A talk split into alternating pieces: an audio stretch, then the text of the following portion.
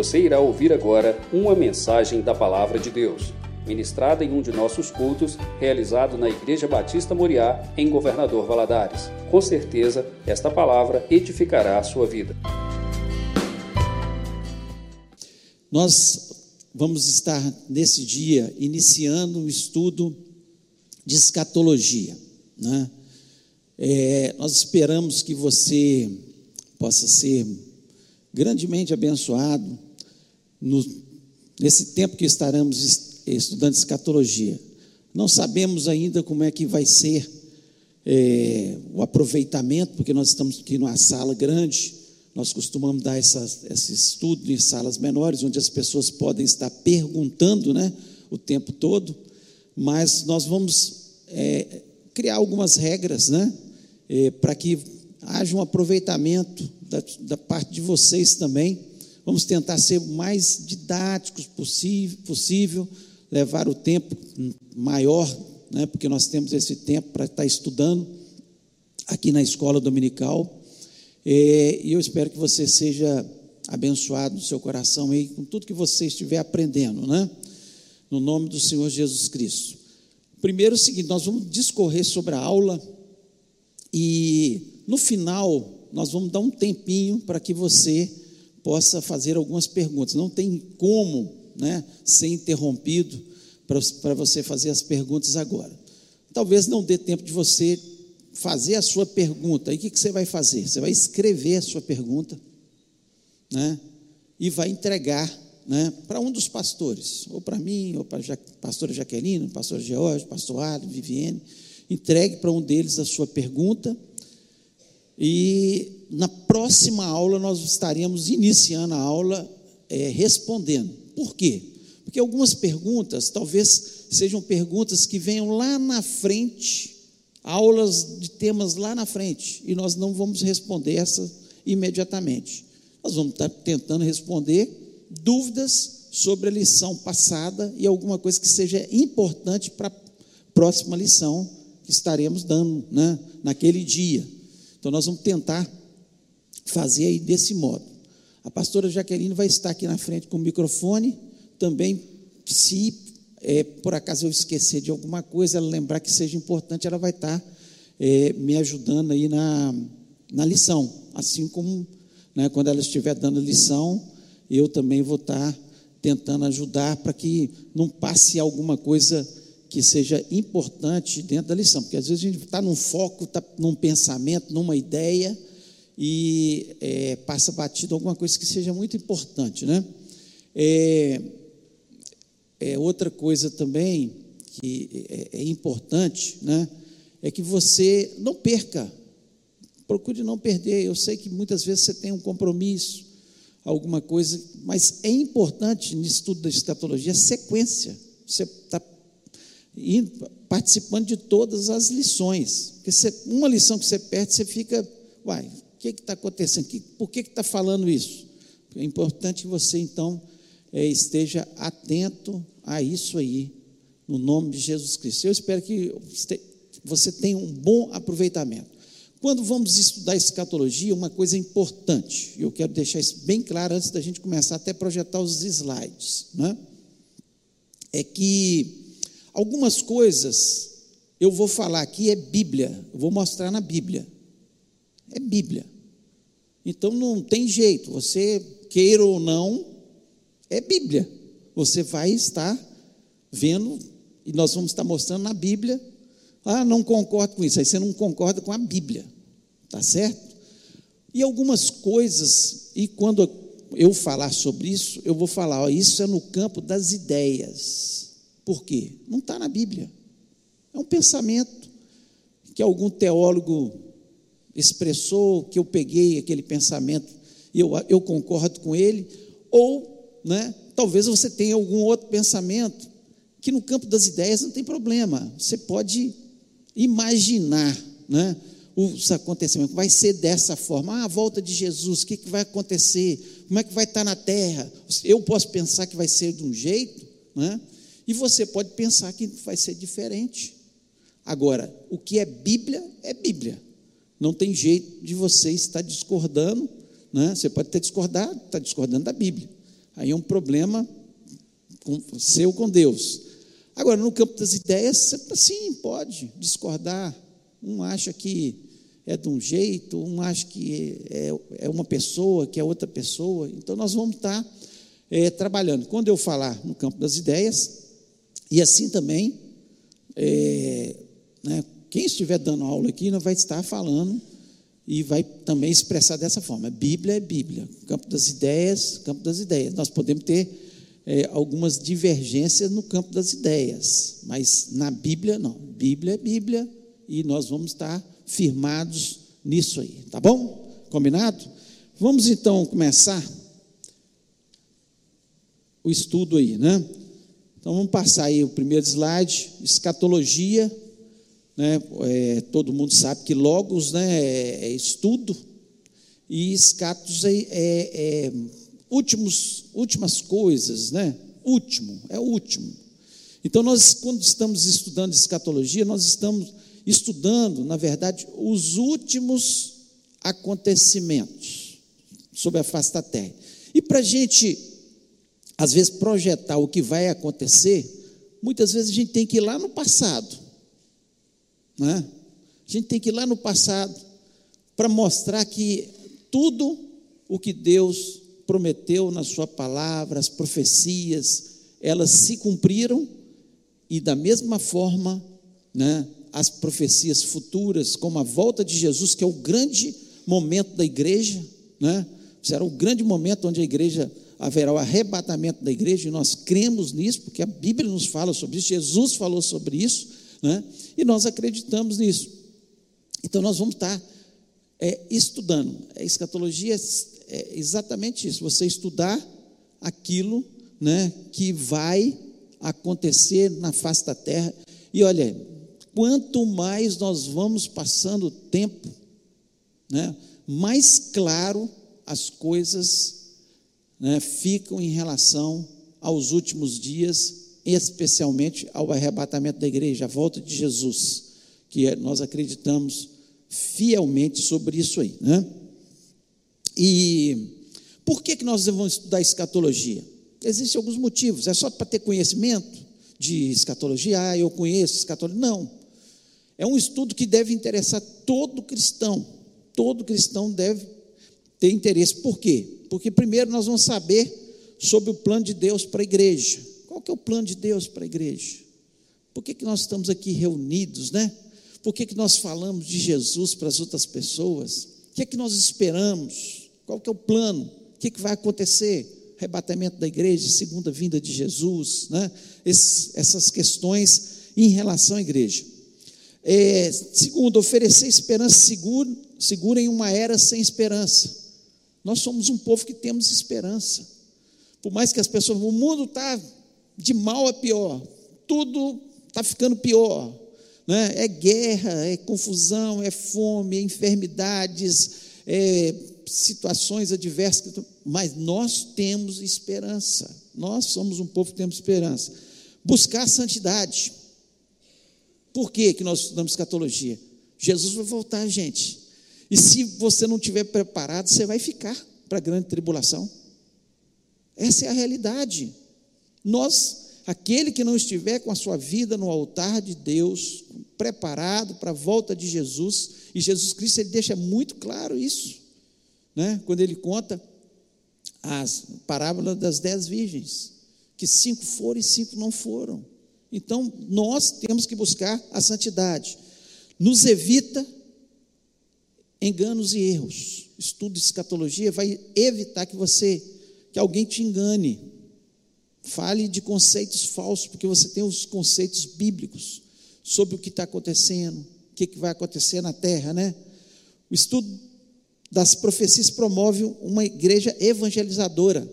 Quando você sabe Jesus está voltando, você se preocupa com seu familiar, com seu amigo, seu colega de trabalho, que não conhece Jesus e precisa conhecer, porque senão ele vai ficar na grande tribulação, num tempo de angústia nessa terra, um tempo terrível, né?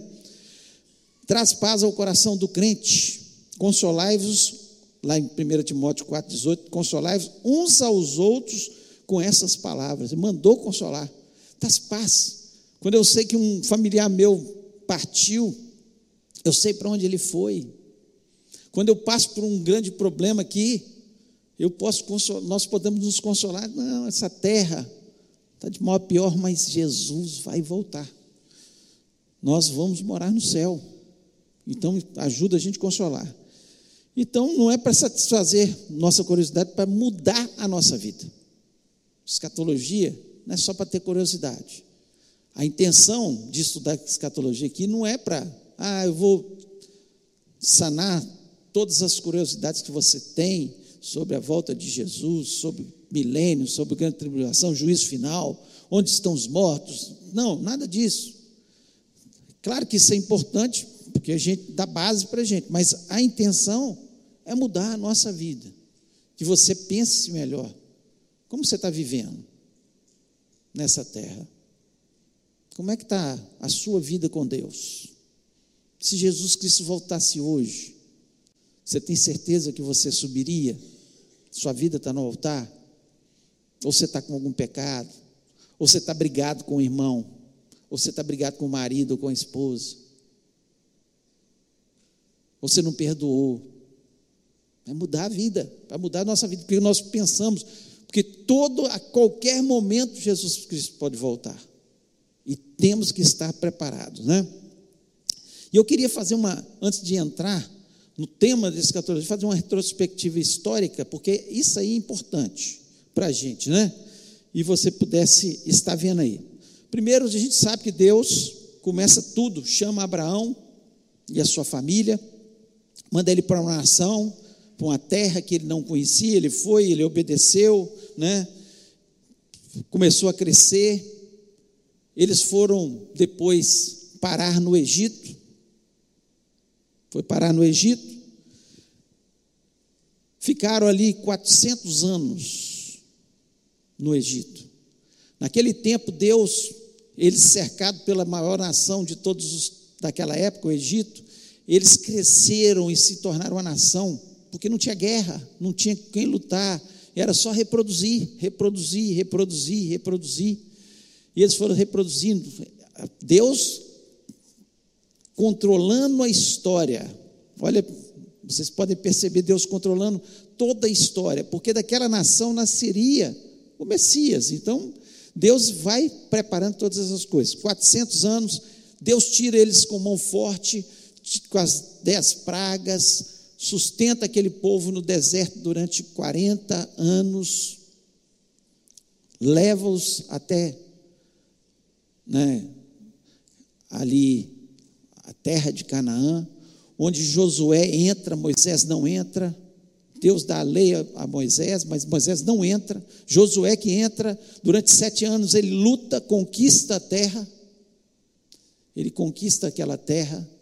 Vem o período que nós chamamos de teocracia, que é o tempo dos juízes, que durar, durou 300 anos, onde havia tempos que o povo se aproximava de Deus e tinha suas vitórias, e tempo que se afastava de Deus era derrotado, era oprimido pelos inimigos, nos trazendo lições importantes, porque se estamos com Deus, próximo de Deus, nós vamos ter as nossas vitórias, mas se estamos longe de Deus, nós vamos ter, vamos ser oprimidos pelo inimigo nós vamos ser derrotados. Então, tudo Deus vai trazendo lições. O povo insatisfeito com os juízes, né? O que é que ele faz? Pede rei. E aí começa, né? Saul é levantado como rei, vem a era de Davi e da sua descendência. Davi começou a reinar perto de mil antes de Cristo e a sua descendência vai até 600 antes de Cristo. É quando né, a, começa a acontecer os problemas. Interessante que é, o, quando Salomão, até Salomão ele reina né, sobre todo Israel. Quando Salomão morre, vem seu filho Roboão, o reino é dividido. Jeroboão vai reinar sobre os dez, as dez tribos do norte, e Robão fica apenas com duas, Benjamim e Judá. E dessa, no reino do norte passam 19 reis, todos ímpios, todos ímpios, nenhum. Você lê a palavra de Deus, nenhum prestou. No reino do sul houve reis bons e reis maus. Foi alternando dessa forma. 20 reis, até que chegou o final, onde eles são dominados pelos babilônios. Enquanto a Síria e o Egito estão ali brigando, a Babilônia começa a crescer devagar e a Babilônia começa a dominar. E o povo vai para o cativeiro. O povo vai para o cativeiro, fica 70 anos no cativeiro. No cativeiro babilônico, o que, é que acontece? Eles se livram da idolatria, o povo deixa de adorar os ídolos, e assim como Deus tinha prometido, eles voltam para a sua terra. Eles voltam para a sua terra. Mas interessante que quando no livro de Daniel, que é a base nossa de escatologia, no livro de Daniel, Deus, quando Daniel começa a perguntar para Deus, estava chegando o final do cativeiro babilônico, ele sabia, ele começa a perguntar sobre o futuro, orando sobre o futuro da sua terra, dos judeus, da sua nação, o que, que ia acontecer. E Deus mostra, dá uma visão para ele, que é a base escatológica nossa, as 70 semanas de Daniel. E nós vamos, vocês vão perceber, e nós vamos estudar sobre isso aí, que nas 70 semanas Deus divide ali entre sete semanas, 62 semanas e uma última semana. E nós vamos estar vendo sobre essa questão aí. É,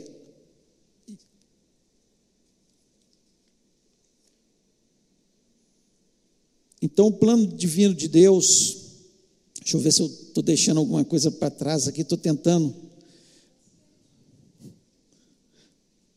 É, então, Nabucodonosor, ele faz três incursões sobre Jerusalém, que era o rei da Babilônia. A primeira incursão, ele faz em 606 antes de Cristo. Então você pode ver que o, o reinado de, como eu falei, de, de Davi da sua descendência, o ano 1000 até o ano 600 aproximadamente, que foi a era davídica, vamos dizer assim. 606, Nabucodonosor faz a primeira incursão. Ele leva os nobres e os vasos do templo. Entre eles estava Daniel. Na primeira incursão que Nabucodonosor faz. Ele leva os nobres. Na segunda incursão, 596 a.C., ele leva os líderes do povo, os melhores soldados e os artesãos. Ele leva uma elite. Né?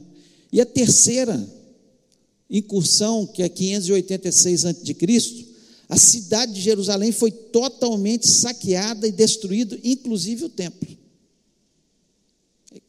ele dá ordem para destruir tudo nessa terceira incursão. Então, como nós falamos, Daniel, que foi um dos primeiros aí, ele vive tudo isso, ele chega muito jovem ali. Então, quando ele já está na sua velhice, que ele pergunta: Senhor, o que, que nós vamos fazer? O que, que vai ser do teu povo? A volta. Como é que vai ser essa volta? E aí que começa as 70 semanas de Daniel. E eu gostaria que você estivesse abrindo a sua Bíblia, que nós vamos estar folheando isso aí, em Daniel capítulo 9.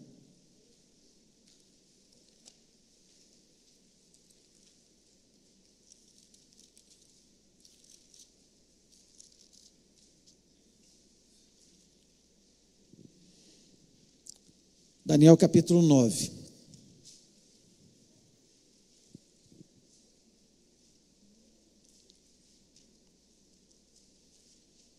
Eu queria que você prestasse atenção, atenção na leitura Isso aí vai ser importante para que você se situe em tudo aí.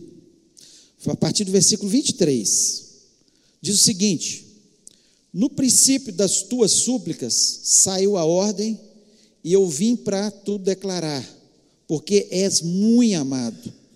Considera, pois, a coisa e entende a visão.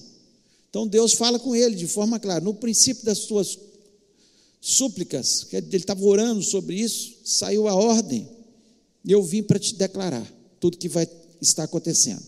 Aí o versículo 24: 70 semanas estão determinadas sobre o teu povo e sobre a tua santa cidade, para fazer cessar a transgressão, para, para dar fim aos pecados, para expiar a iniquidade, para trazer a justiça eterna, para selar a visão e a profecia e para ungir o santo dos santos. Sabe e entende, desde a saída da ordem para restaurar e para edificar Jerusalém, até ao ungido, ao príncipe, sete semanas e sessenta e duas semanas. As praças e as circunvalações se reedificarão, mas em tempos angustiosos. Depois das 62 semanas, será morto ungido, e já não estará. E o povo de um príncipe, que há de vir, destruirá a cidade e o santuário, e o seu fim será num dilúvio, e até o fim haverá guerra, desolações são determinadas. Ele fará firme aliança com muitos por uma semana, na metade da semana, ele fará cessar o sacrifício e a oferta de manjares. Sobre a asa das abominações virá o assolador, até que a, até que a destruição que está determinada se derrame sobre ela. Então vamos aí. O que está acontecendo aí? É, tem um slide, né, que mostra claramente e eu quero detalhar isso aqui para vocês. Então ele pergunta para Deus, Deus fala com ele de 70 semanas. E aqui Deus é muito claro, porque isso é a base escatológica. Se você entender perfeitamente aquilo que nós vamos explicar aqui das 70 semanas de Daniel, você vai continuar entendendo o processo da, da, de escatologia, segundo aqui aquilo que nós cremos, né, sobre escatologia. Então ele fala que 70 semanas são o tempo do povo. Essas 70 semanas, na verdade, é, 70 semanas, uma semana tem quantos dias? Sete dias, né? Então, 70 vezes 7 dá 490. Só que ele não está falando aqui de 490 dias, ele está revelando para Daniel 490 anos, que são, o dia aqui são anos proféticos. Quando vai falar em dia, normalmente existe uma, uma, uma frase, uma, uma palavra em hebraico que fala sobre dia. Quando essa palavra não está, ela está se referindo a anos. Então são 490 anos que o povo de Israel vai estar como o relógio do mundo, vamos dizer assim, vai ser o foco. Todos vão estar olhando para Israel, para conhecer a história, para entender o que vai acontecer na face da terra com os judeus. E, de tabela, claro, envolvendo toda a humanidade e depois a igreja. Né? Nós sabemos, claro, que quem fundou a igreja foi Jesus. Então, mas é, quando Deus estabelece aqui, ele estava pensando na igreja, ele estava pensando no tempo, na era da igreja também. Então, quando você estuda as 70 semanas de Daniel, te dá base para você é, entender a história dos judeus, o que, que ia acontecer ali com os judeus, mas também com a gente, para a gente entender o, o nosso futuro, o que é que vai ser do nosso futuro. Então é preciso que você entenda isso aqui. E outra coisa, quando você vê que o que Daniel foi revelado para Daniel, parte já aconteceu, você fala assim: Deus é grande. Antes da fundação do mundo, ele já estava preparando todas as coisas. Ele sabia que o homem ia pecar, que o homem ia se desviar, que o homem ia se afastar, que ele ia chamar Abraão, ele ia criar uma nação. Dessa nação viria Jesus, nosso Salvador. Então Deus ele está no controle da história. A história não está perdida. Não pense você o que está acontecendo no mundo, né? As guerras, as fomes, as pandemias, etc. Não está no controle de Deus. Deus está no controle de todas as coisas. E ele estava no controle aqui, quando ele coloca as 70 semanas de Daniel. E aí ele fala para Daniel, no versículo 25, ele fala assim: sabe e entende, desde a saída de ordem para restaurar e para edificar Jerusalém até a ungida ao príncipe, sete semanas e sessenta e duas semanas, as praças e as circunvalações se reedificarão, mas em tempos angustiosos. Então ele, ele começa a dividir as 70 semanas em sete semanas e 62 semanas. Fica faltando uma semana. Que vai citar no próximo versículo. Nós vamos falar no próximo versículo. E ele fala que essas sete semanas vai começar com a ordem para restaurar. Com a ordem para restaurar. Então Deus já revela para Daniel que ele daria a ordem para restaurar. Foi o que aconteceu quando Ciro, em 445 a.C., ele dá a ordem para que o povo possa retornar para sua nação. Deus tinha prometido que eles ficariam 70 anos no cativeiro babilônico. E aqui com Ciro, ele está dizendo que eles vão retornar para a sua nação. Ciro dá ordem, rei persa. Ele está dando a ordem para que, que, que tinha dominado a Babilônia. Os persas, o Império Medo-Persa tinha é, dominado a Babilônia, destruído a Babilônia, o Império Babilônico, e eles Aqui Ciro.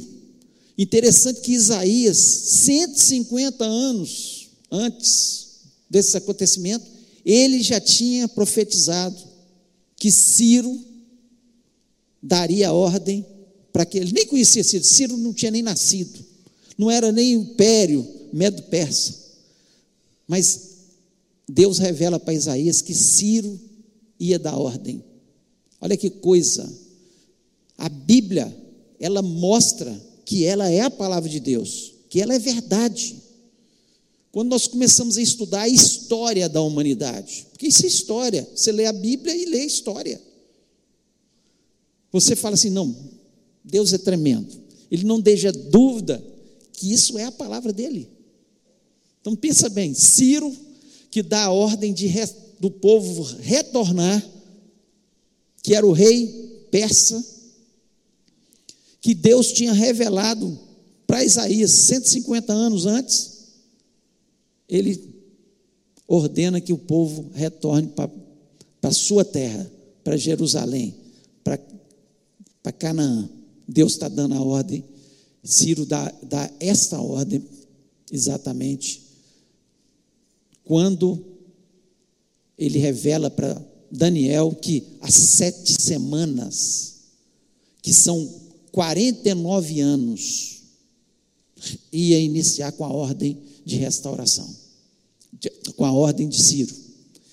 E eles começam a retornar.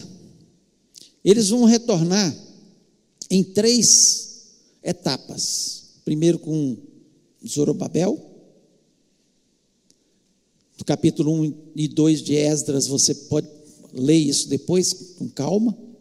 Depois eles uma outra turma com Esdras e a terceira turma com Neemias. Todo mundo conhece a história de Neemias, que ele voltou para acabar a reconstrução do templo e dos muros de Jerusalém para cercar. Som para. Espera aí, deixa ela botar som.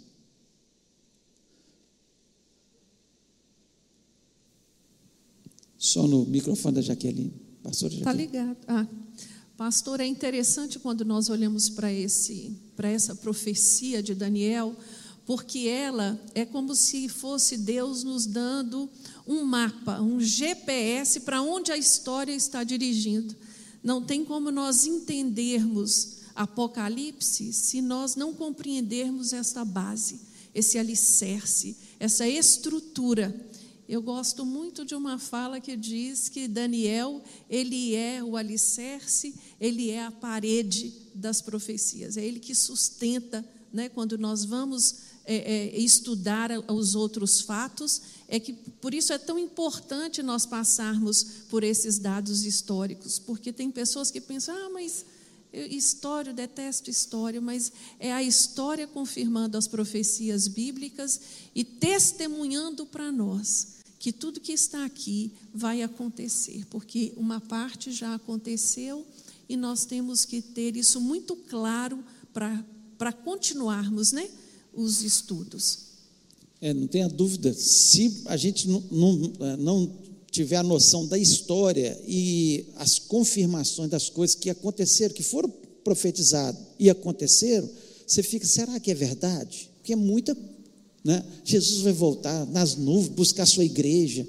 É uma coisa que você tem que ter fé. Mas quando você, a sua fé é baseada no cumprimento das promessas de Deus, tudo que ele falou, ele cumpriu, você fala: não, Deus vai cumprir. Ele, ele prometeu que iria cumprir e vai cumprir. Então, essas sete primeiras semanas, aqui está no, no slide aqui, bem claro, né? é, 49 anos foram gastos na reconstrução do templo e da cidade. Né? Foi o tempo. Então, quando Deus revela para Daniel: Olha, eu estou dividindo isso sete semanas, que são 49, 49 anos, né? 7 vezes 7, 49 dias, mas são anos proféticos. E hoje a gente entende que são anos proféticos, porque a história confirma isso. A história confirma isso, que desde a ordem que Ciro deu até a construção dos muros do templo de Jerusalém, foi exatamente, levou 49 anos, foi o tempo. Exatamente. Ele praticamente ele está é, tá terminando a, a, reconstrução já no governo de Dario, já não era nem Ciro mais que estava governando, era Dario que estava governando. E aí, é, eles acabam essas, essas, primeiras sete semanas com a construção do templo. Né? O templo foi concluído no 48 ano, desde a ordem de Ciro para a reconstrução. E aí, esse tempo durou 49 anos. Depois, vem as outras 62 semanas, que equivale a 434 anos. Quando ele diz aqui no versículo aqui, é, para edificar, sabe entender? Desde a saída da ordem para restaurar e para edificar Jerusalém, até ao ungido ou príncipe. Sete semanas e 62 semanas. Quem que é o ungido príncipe? Quem que é o ungido? o príncipe? Jesus. E exatamente foram 434 anos depois que eles construíram o templo, que passaram as sete semanas, os 49 anos, até o Messias, até a morte do Messias na cruz do Calvário, 434 anos. História. É história. A história mostra isso. Então, as sete semanas foram cumpridas, as 62 semanas já se cumpriram, já foram cumpridas. E aí a pergunta é: e essa última semana? Quando será cumprida? Nós não sabemos quando ela será cumprida, mas nós sabemos e temos a convicção Porque aqui mesmo diz, né, aqui, versículo 26, depois das 62 semanas será morto ungido, e já não estará, e o povo de um príncipe que há de vir destruirá a cidade e o santuário, e o seu fim será num dilúvio, e até o fim haverá guerras, desolações, são determinadas. Ele está falando exatamente da destruição, a segunda destruição de, de Jerusalém, quando o povo ficou desolado, ficou sem nação. Jesus Cristo foi morto aos 33 anos. No ano 70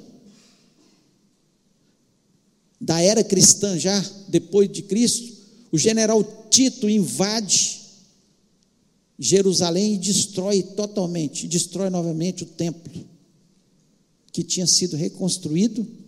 Lá por eles no passado, tinha sido reformado, ampliado por Herodes para agradar os judeus, próximo ao nascimento de Jesus, antes do nascimento de Jesus.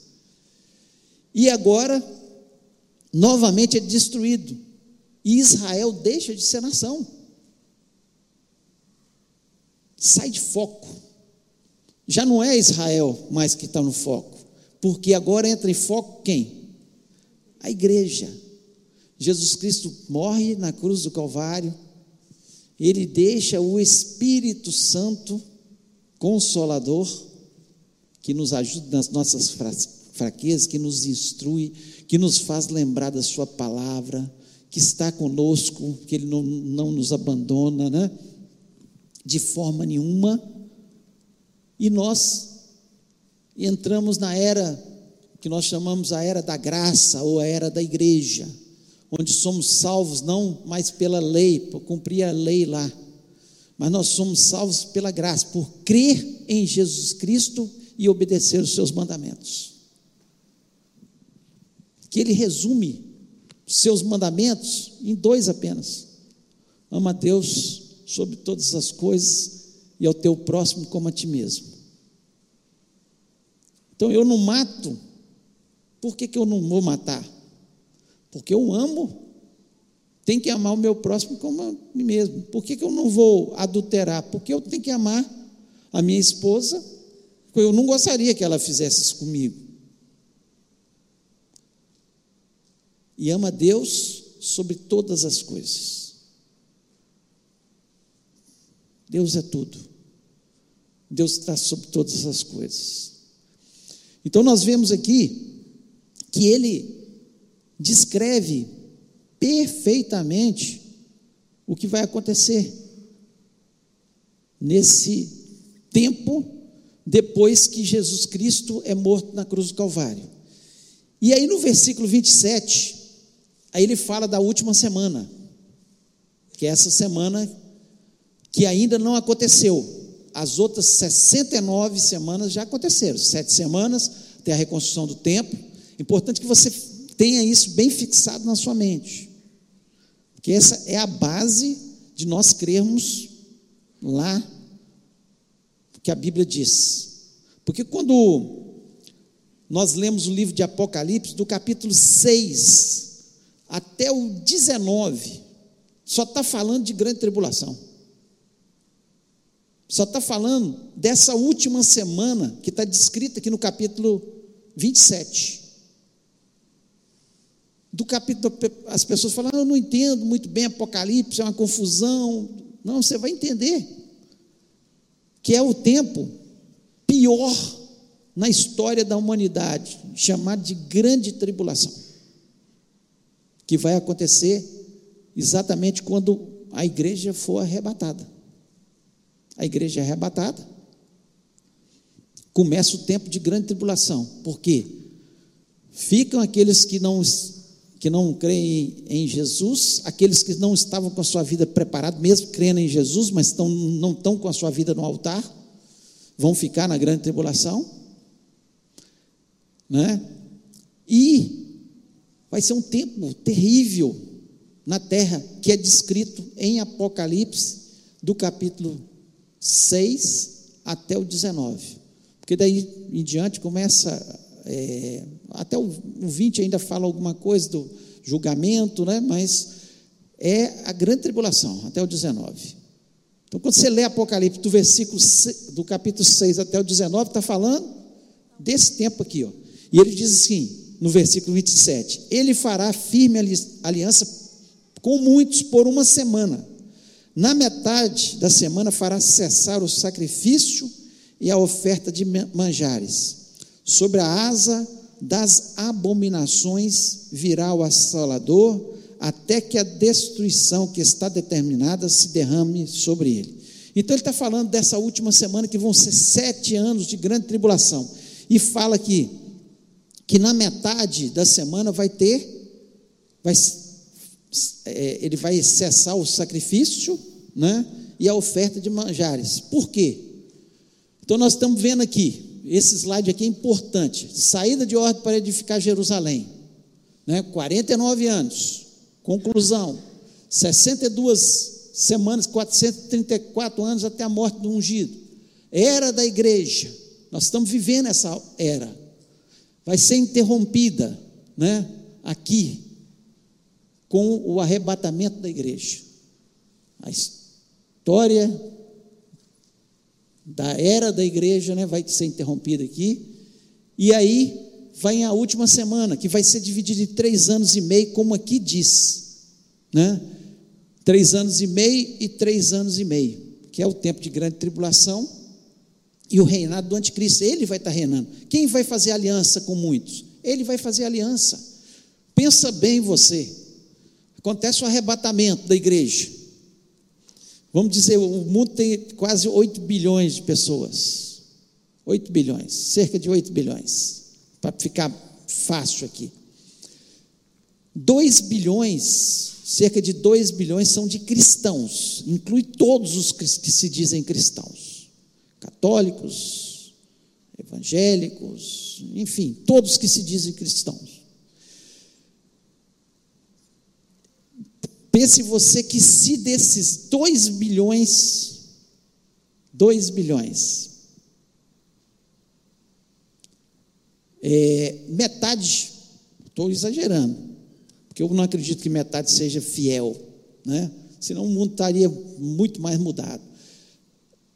Vamos botar 500 mil, 500 milhões, 500 milhões de pessoas vão ser arrebatadas de todos os países. Pense você, agora no campo das ideias, você, tem, você pode imaginar o que você quiser agora. O que vai acontecer nesse mundo? Muitos desses cristãos vão estar pilotando aviões com 300, 400 pessoas.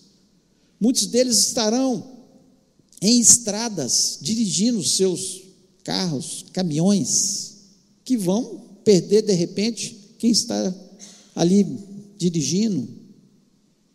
Muitas casas, de repente, está a mulher lá na cozinha, que é uma crente fiel, o marido lá no quarto que não é, a mulher vai embora, some, e começa os telefonemas para a delegacia, correr atrás dos hospitais, contar meu familiar, o que, que aconteceu? Fugiu.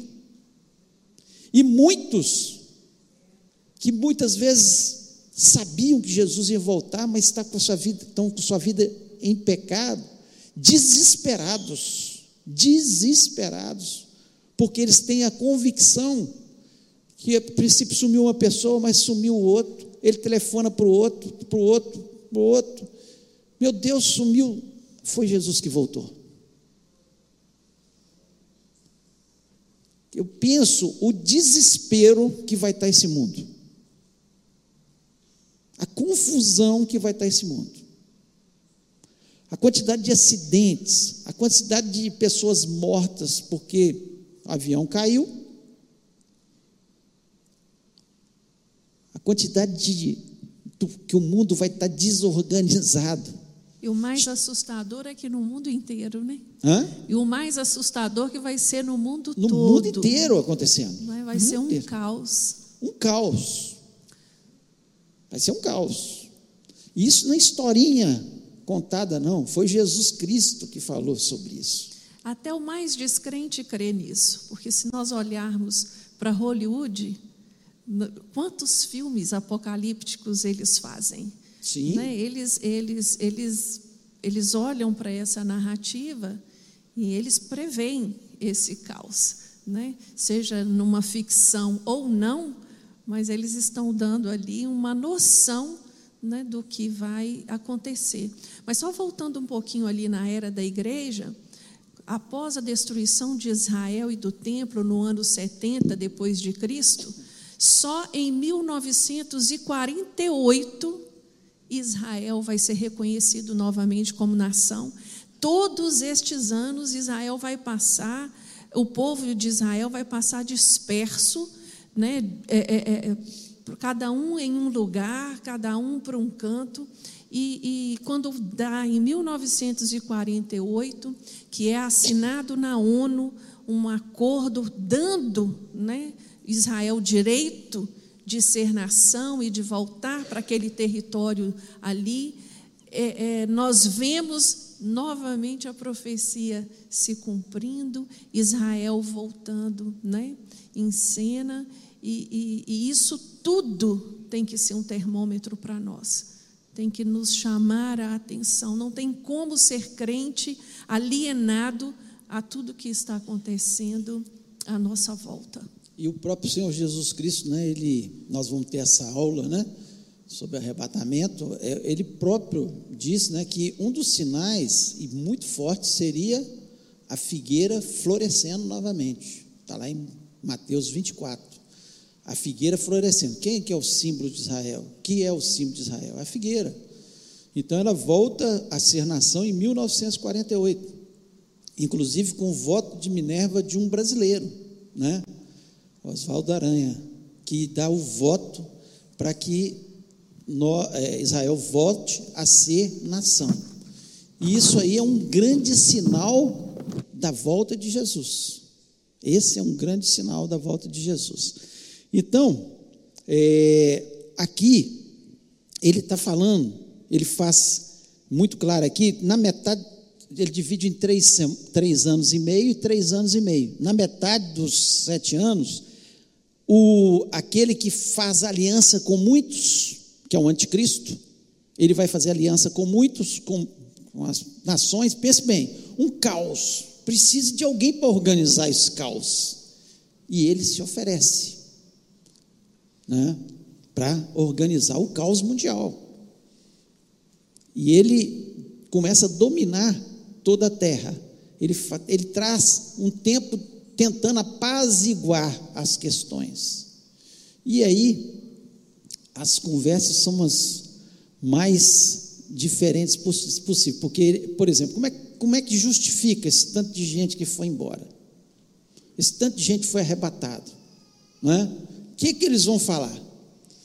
O movimento é, Nova Era, ele já tem propagado, é um movimento que tem várias seitas envolvidas, várias instituições, né, organizações hoje no mundo que formam esse movimento Nova Era, que é um movimento conhecido, que hoje é, é, tem sido conhecido como a nova ordem mundial. Você deve ter ouvido falar isso, né?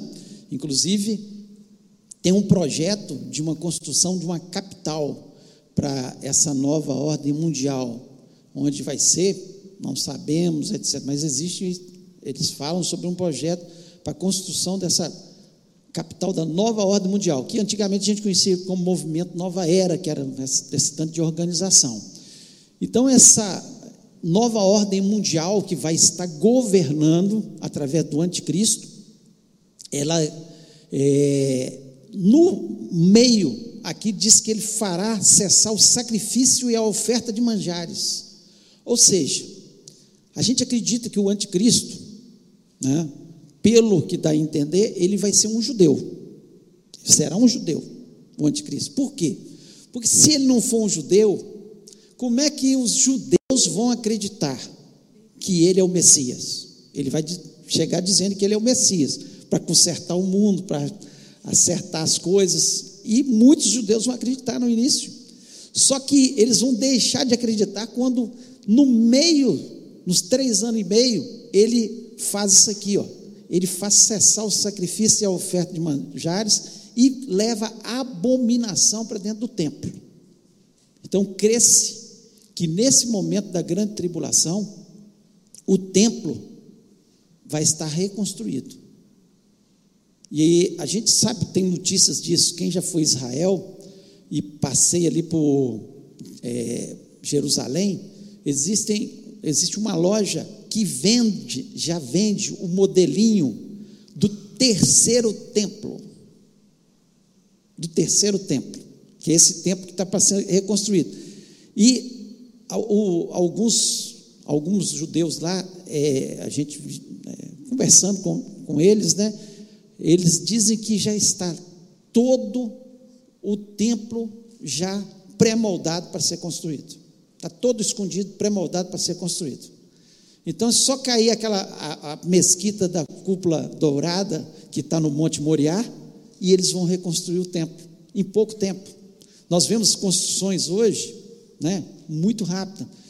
E ela diz que está tudo pré-moldado já, todos os utensílios do templo, tudo já está pronto para eles reconstruir o templo aí. E aí eles começam a fazer os sacrifícios novamente. Começa a ter voltar as festas que eles tinham no passado ali em Jerusalém, Pentecoste, Páscoa, trazer os sacrifícios, sacerdócio retorna. Mas de repente, o anticristo acaba com aquilo tudo, faz cessar o sacrifício e sacrifica animais imundos. Isso aí no campo das ideias. Não fala aqui na Bíblia, não. Os animais, é, é que ele, só fala que ele vai, assola, vai trazer abominações.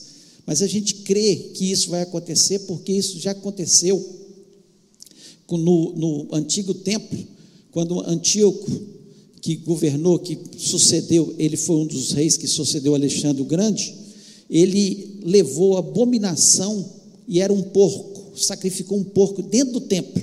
Isso causou uma revolta, especialmente nos Macabeus, na família Macabeus, que levou uma revolta em Israel. Então, nós estamos esperando não essa última semana, nós como cristãos. Nós estamos esperando a volta de Jesus. Mas infelizmente, isso que Deus deixou revelado para Daniel que voltaria, os judeus voltariam para a cena principal. Sai a igreja, que é arrebatada, entram os judeus novamente, porque tem um judeu governando o mundo praticamente, que é o anticristo. Então cresce que é um judeu, porque senão os judeus não iriam atrás dele alguém convertido ao judaísmo, alguém que se diz judeu, a gente não sabe, mas é, certamente será um, para eles acreditarem, porque como é que eles vão acreditar que ele, se dizendo Messias, não foi um judeu? Então, a gente tem que pensar sobre isso aí. Está faltando dez minutos e acho que é dez minutos mesmo, meu relógio está assim. E eu queria é, Acho que esse é o último slide, né? Ah, tá. Essas dispensações, antes da gente dar esse, tempo aí para vocês fazerem algumas perguntas, como nós falamos, é, são as dispensações né, que existiram e todas elas tiveram um juízo, né? Da inocência, que foi Adão e Eva, eles eram inocentes e, como punição ao pecado, expulsão do Éden, né? saíram do Éden, acabou. Eles não, não tiveram mais eh, condições de voltar para o Éden. A, era da consciência, onde as pessoas tinham a, a consciência dos seus pecados, e veio o juízo, acabou com o dilúvio. Deus destruiu toda a terra, sobrando só Noé. O terceiro, terceiro é o governo humano, que os homens acharam, acharam que podiam governar. E eles começam a construir né, uma torre que chegasse até o céu. E eles estavam construindo uma torre muito grande. E eles estavam ali concentrados num lugar para que eh, tivesse um governo humano, para que eles se livrassem de Deus. E aí vem a confusão das línguas, e eles se espalham, porque ninguém entendia ninguém. Hoje nós falamos outras línguas, né? Muitas, quantas línguas existem no mundo, em função do juízo de Deus sobre a terra. Depois vem a, a promessa patriarcal, que começa né, com Abraão, e aí vem o juízo, por causa do pecado do povo. Né? Eles vão parar no Egito como escravos. A terceira, a quinta dispensação, perdão, é a lei. Vem a lei e eles não conseguem cumprir a lei e eles vão perder a nacionalidade deles. Eles são espalhados, né? Eles vão para o cativeiro babilônico e ficam perde totalmente a nacionalidade. Eles começam a ser invadidos. Eles estão na sua terra volto para Jerusalém, mas as nações dominam o tempo todo. Entra na sua terra, faz o que querem na sua terra, né? É, Império Romano, Império Grego, enfim. A sexta dispensação é a que nós estamos vivendo, que é a da graça, da igreja, Espírito Santo presente. Essa é a dispensação que nós vivemos, que vai terminar, né? Essa, o, sexto juízo é a grande tribulação. É, vem a igreja é arrebatada e vem o juízo sobre a terra novamente com a grande tribulação. E a sétima dispensação que nós vamos estar estudando, é o tema de uma aula nossa também, que é o milênio, o tempo de mil anos, onde Jesus vai estar governando toda a terra. E vem o sétimo juízo, que é o último juízo, que é o grande trono branco, que vai ser o julgamento final, onde todas as pessoas, de todos os tempos, serão julgados pelas suas obras, não aqueles que são salvos, porque serão é, julgados pelo tribunal de Cristo, né, antes do juízo final. O juízo final, aí vem o, o, o grande trono branco. Então, isso aí nós vamos estar, durante as aulas, falando um pouco sobre cada uma dessas coisas. Falamos um pouco da história é um pouco da que é importante você fixar aí, né, nas 70 semanas de Daniel, e esperamos que você fique com isso na mente. Vez ou outra nós vamos ter que voltar nas 70 semanas de Daniel, porque é a base escatológica. Nós vamos falar da grande tribulação. Vocês lembram da última semana, né? E vamos estar é, fixando aí sobre a grande tribulação. Então eu queria deixar esse tempinho que falta para, se alguém quiser fazer alguma pergunta, Hugo, você preparou? O Felipe está com o microfone ali. Quem? O Felipe. Ah, o Felipe aqui. Se alguém quiser fazer alguma pergunta, é só pegar o microfone aqui e, fazer a pergunta. Tem alguma dúvida sobre o que nós falamos? Não precisa ficar com vergonha, não. Tem que pegar o microfone aqui. Ninguém? Então entenderam tudo ou não entenderam nada? Vão escrever, eu acho que vão se sentir mais à vontade. Tá, então, como eu falei, então você vai fazer as suas perguntas, né? Se alguém quiser fazer alguma pergunta, amém.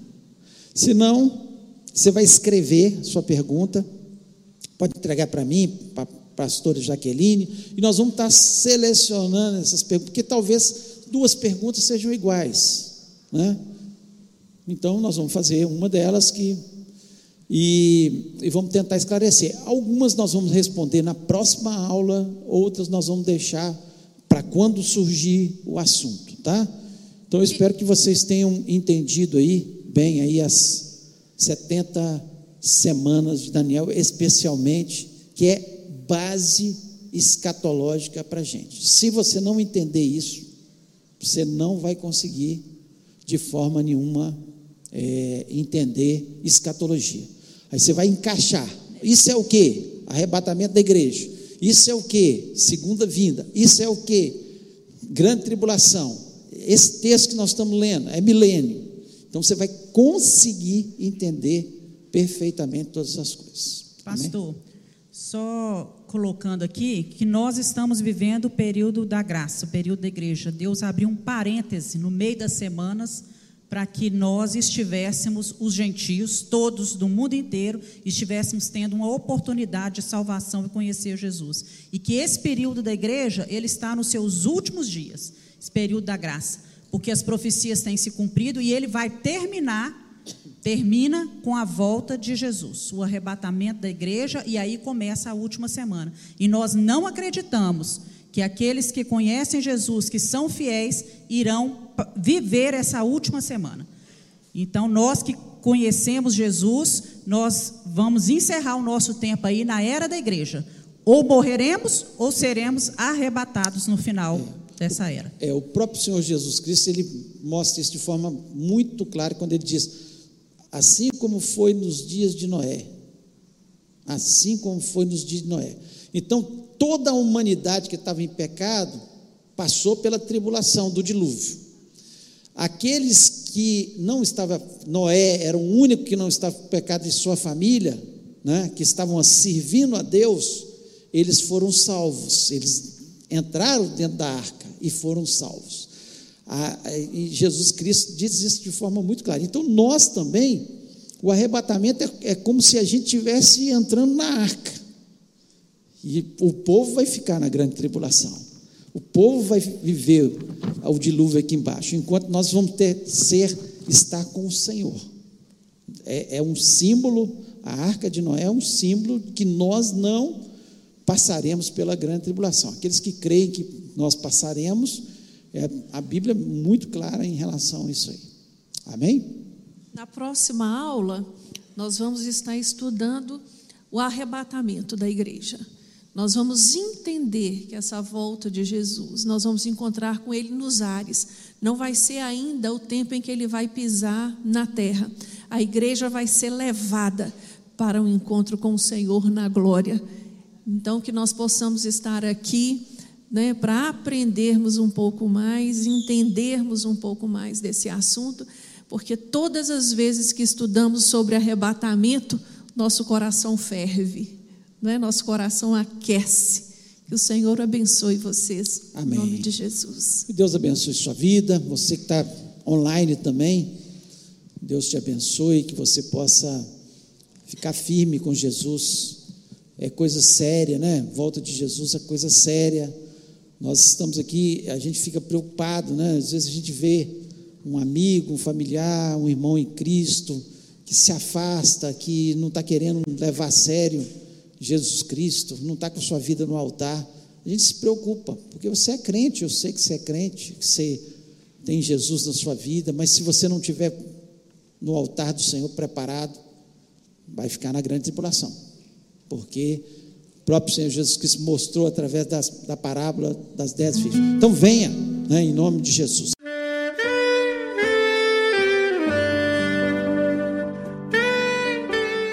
Querido amigo, Deus se interessa por você.